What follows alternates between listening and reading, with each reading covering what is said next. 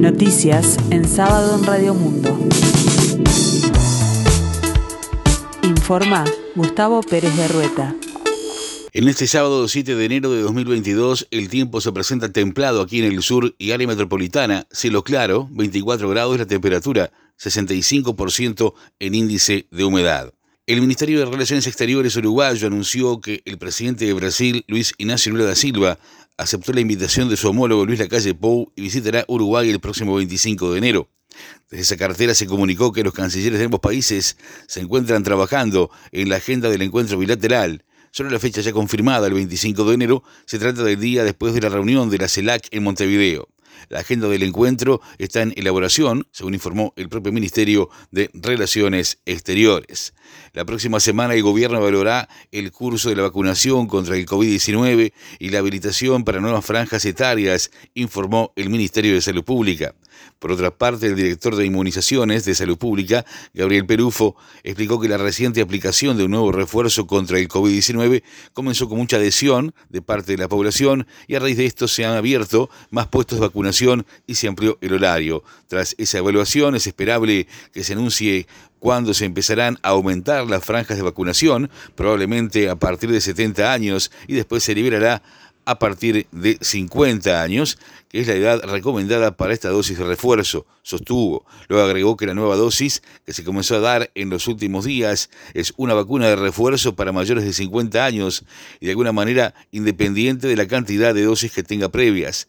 En ese sentido, Pelufo aclaró que se pensaba hacer como dosis anual en marzo, pero por la situación epidemiológica se decidió adelantarla. La Intendencia de Montevideo mantendrá el vacunatorio contra el COVID-19 en la esplanada de la comuna durante todos los lunes de enero. Se debe concurrir con cédula de identidad o pasaporte y la administración es gratuita. La actividad se va a desarrollar de 9 a 15 horas sin necesidad de agenda previa a través del vacunatorio móvil de la comuna. La quinta dosis se aplicará a personas mayores de 80 años y a personas inmunodeprimidas. Uruguay reclamó a España la extradición de Carlos Américo Susac Fischer, de 72 años y radicado en Madrid, que fue identificado por testigos como uno de los médicos que actuaba durante las torturas cometidas en dictadura, en perjuicio, entre otros, de Luis Eduardo González, militante del Partido Comunista Revolucionario y estudiante de medicina desaparecido en diciembre de 1974. La Audiencia Nacional de España resolverá el próximo 11 de enero la extradición de Susac, detenido en julio del año pasado tras una orden de captura internacional procedente de la justicia uruguaya. O se terminó de reparar el caño colector de Ciudad de la Costa, que estaba roto desde el jueves y la planta ya está operativa.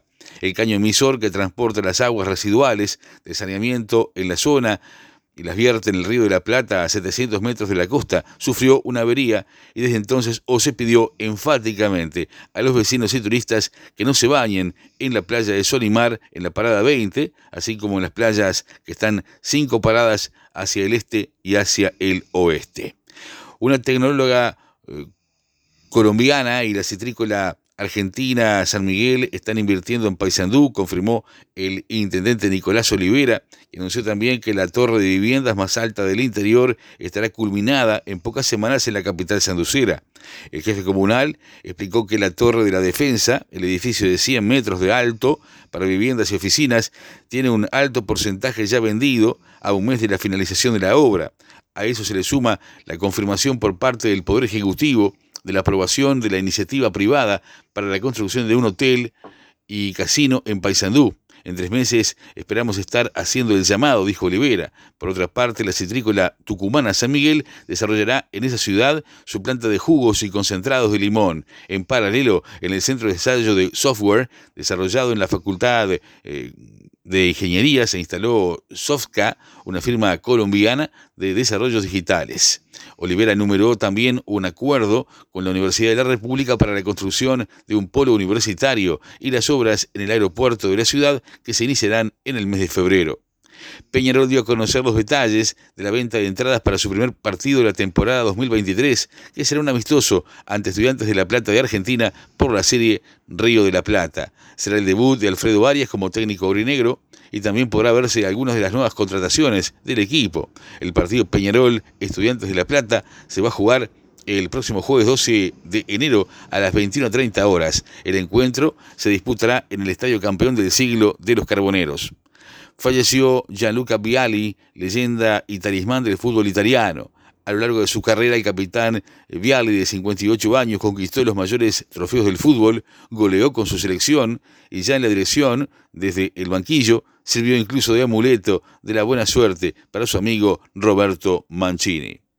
El líder republicano Kevin McCarthy ha sido elegido en esta madrugada como presidente de la Cámara de Representantes después de haber obtenido el apoyo mayoritario de los republicanos en la decimoquinta votación. El congresista por California ha obtenido 216 votos, dos menos de la mayoría establecida en, en 218, que sin embargo han sido suficientes después de que seis congresistas votaron presente, absteniéndose a emitir un voto y reduciendo así el número total de votos necesarios para alcanzar la mayoría.